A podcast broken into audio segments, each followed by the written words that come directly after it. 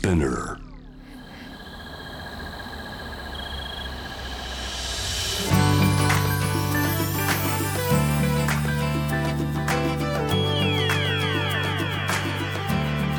エネオス4 Hour Earth One by One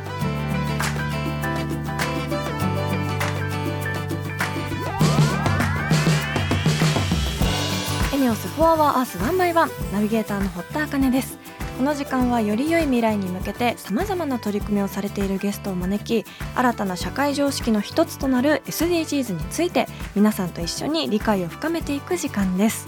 本日のテーマは目標6安全な水とトイレを世界中にです。1年の中でも水の使用量が増えて水について関心が高まる8月ですが水の日が制定されているということもあり今年も全国で水の大切さを改めて考えるイベントが行われました。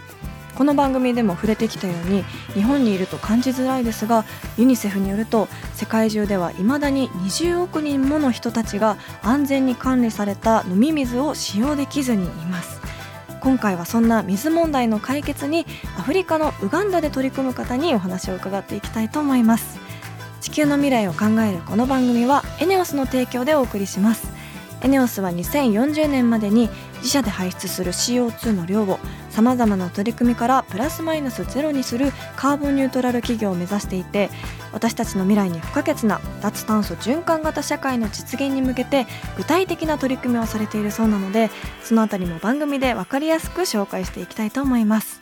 そしてこの番組は J-WAVE をキーステーションに FM ノースウェーブ ZIPFM、FM802 クロス FM、JFL5 曲をネットしてお送りします。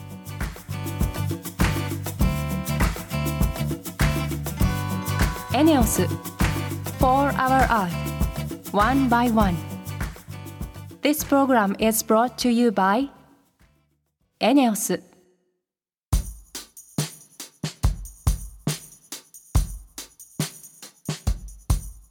エネオス4 Hour Earth 1 by 1堀田茜のナビゲートでお届けしています。ここでは私の日常からの発見や見て聞いて感じたことなどをお話ししていきます。えー、暑い夏になると本当にこうさっぱりしたものとか苦味のあるものが食べたくなるんですが最近私はゴーヤにハマっています。あのゴーヤチャンプルー大好きでこうよく作っていたんですが最近本当に毎日ゴーヤチャンプルー食べてるんじゃないかっていうぐらいあの作っていたりとかあとはこの間友人とバーベキューをした時にゴーヤをそのまま輪切りにしてあの串刺しにしてあの他の野菜とかと一緒にこうゴーヤをそのまま焼いていてそれを塩コショウとかもう醤油とかめんつゆとかにつけて食べるとすごく美味しくてあなんかシンプルだけどこれでいいなって思ったりとかこうゴーヤの可能性を日々感じているんですけど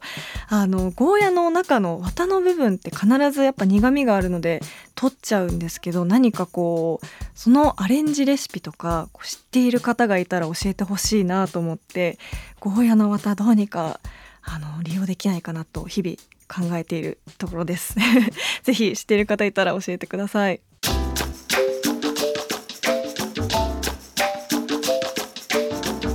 エネオス4 Hour Earth One by One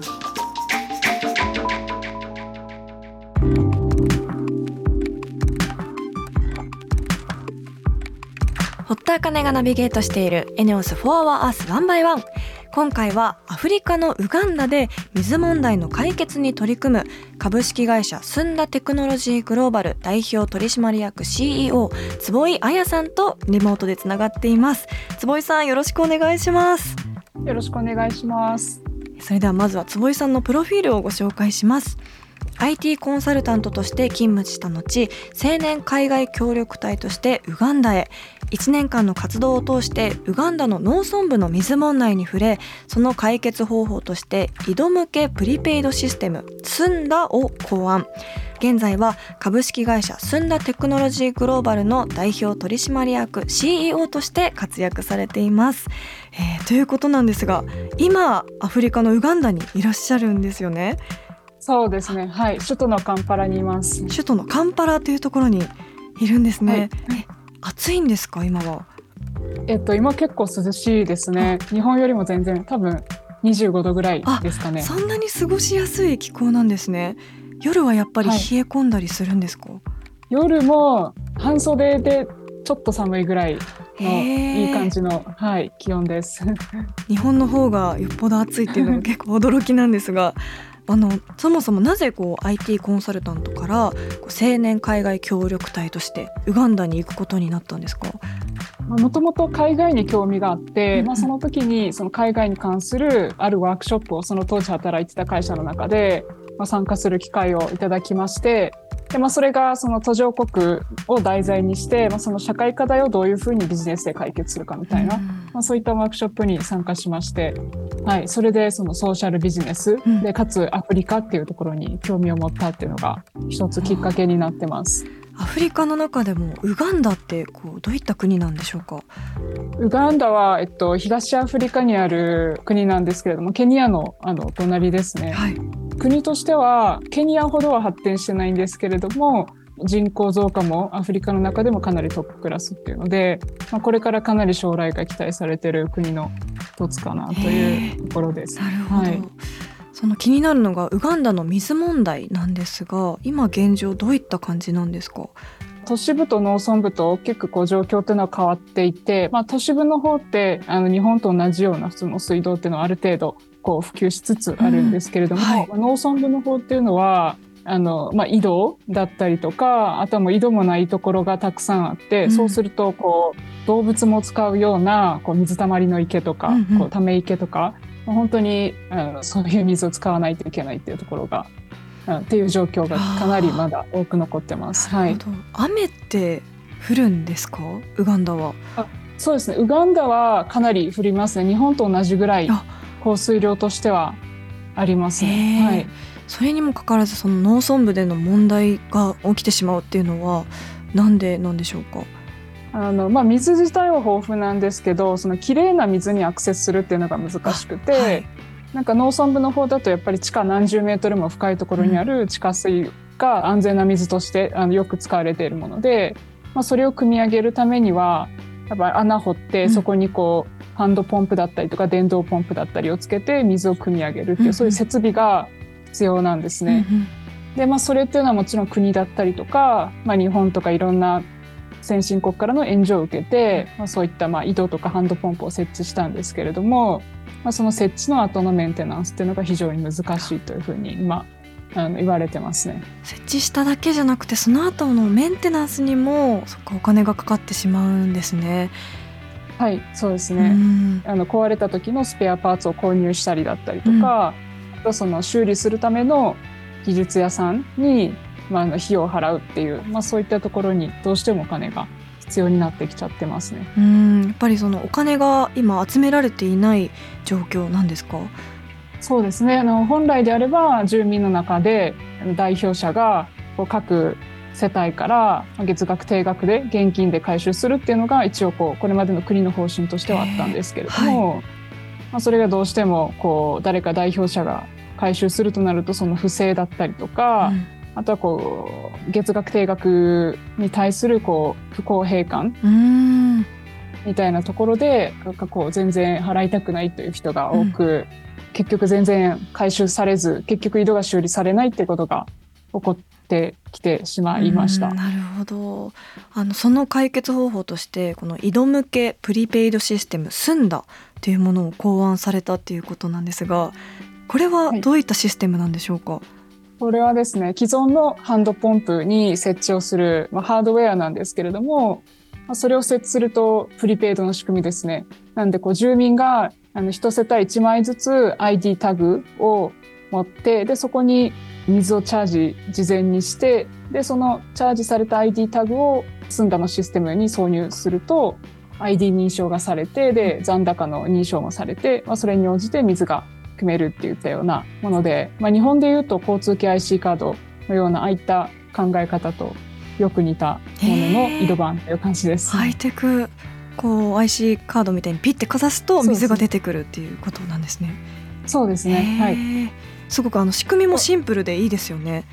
そうですねやっぱり住民があの理解できるほどのこうシンプルな仕組み例えばそのいろんなボタンをつけて操作が必要とか、うん、そういうことになってやっぱ使いづらいので本当に単純にかざして水を汲むっていう。うんで、この水の残高も赤、黄色、青で、赤だったらもう残高がないですよ、みたいな、そういう本当にシンプルな、あの、仕組みにするっていうのは心がけました。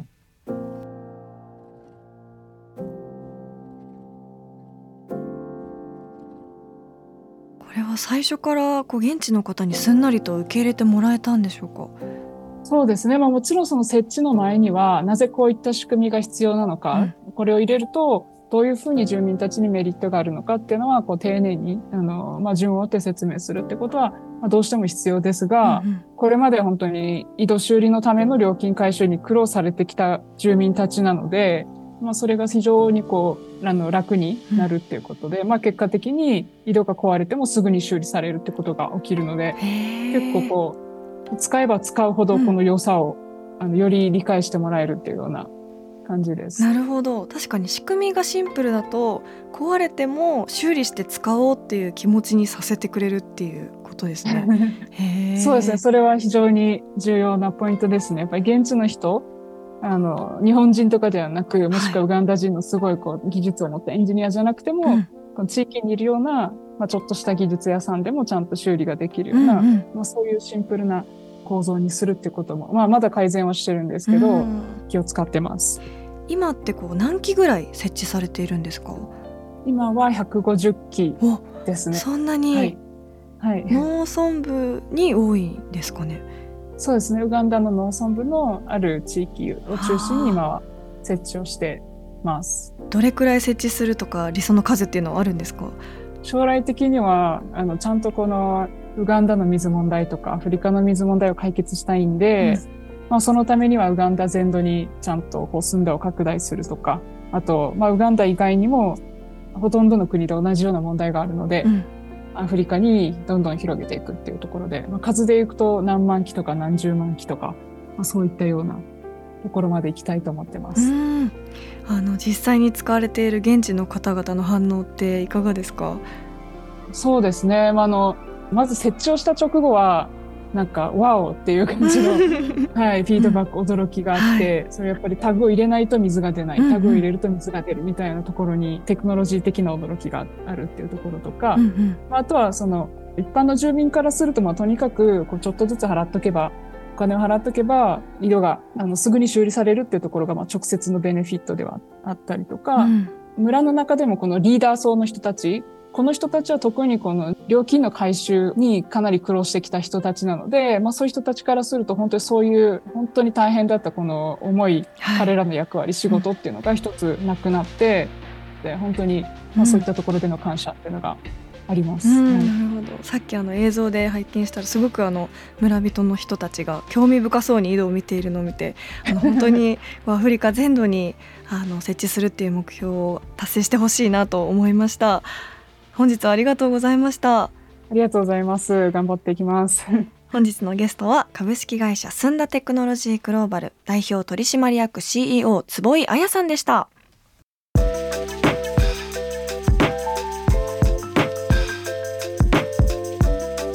エネオス4 Hour Earth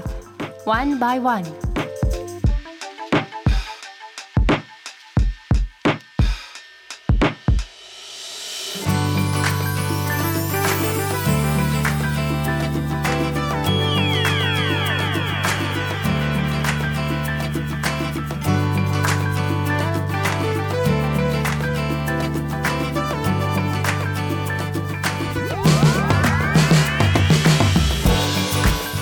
For Our Earth One by One エンディングのお時間です。ここで私のお仕事の活動報告です。明日夜7時58分から日本テレビで世界の果てまでイッテ Q が放送されます。今回は出川女子会で2度目のフロリダウォルト・ディズニー・ワールド・リゾートに行ってきました。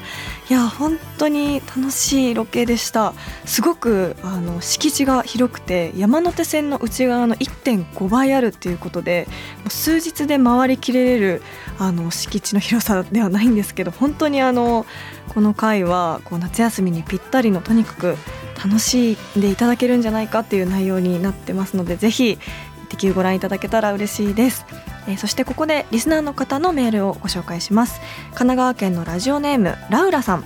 堀田さん毎週楽しみに聞いています。先日久しぶりに渋谷へ行く機会があったのですが以前この番組で紹介されていたゴミ箱スマゴを出先で見つけこれかと妙に感動したのでメールしました。公共の場にゴミ箱が少なく捨てたい時に捨てられない不便さを感じることが結構あるのでこれからもっとスマゴを導入する場所が増えたら路上のポイ捨てや放置ゴミも減るのかなと思います。ということであの以前 IoT を活用したゴミ箱スマゴを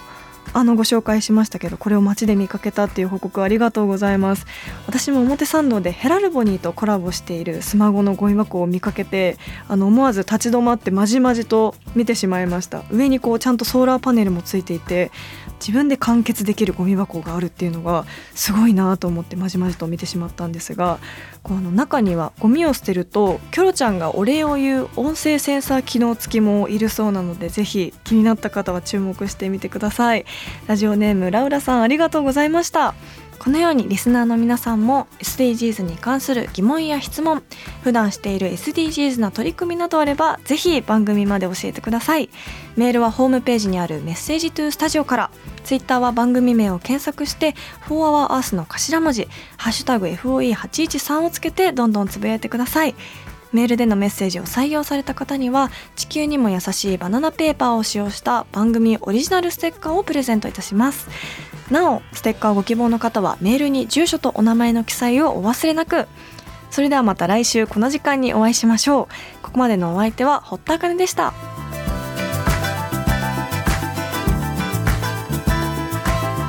エネオス4 Hour Earth One by One. This program was brought to you by ENEOS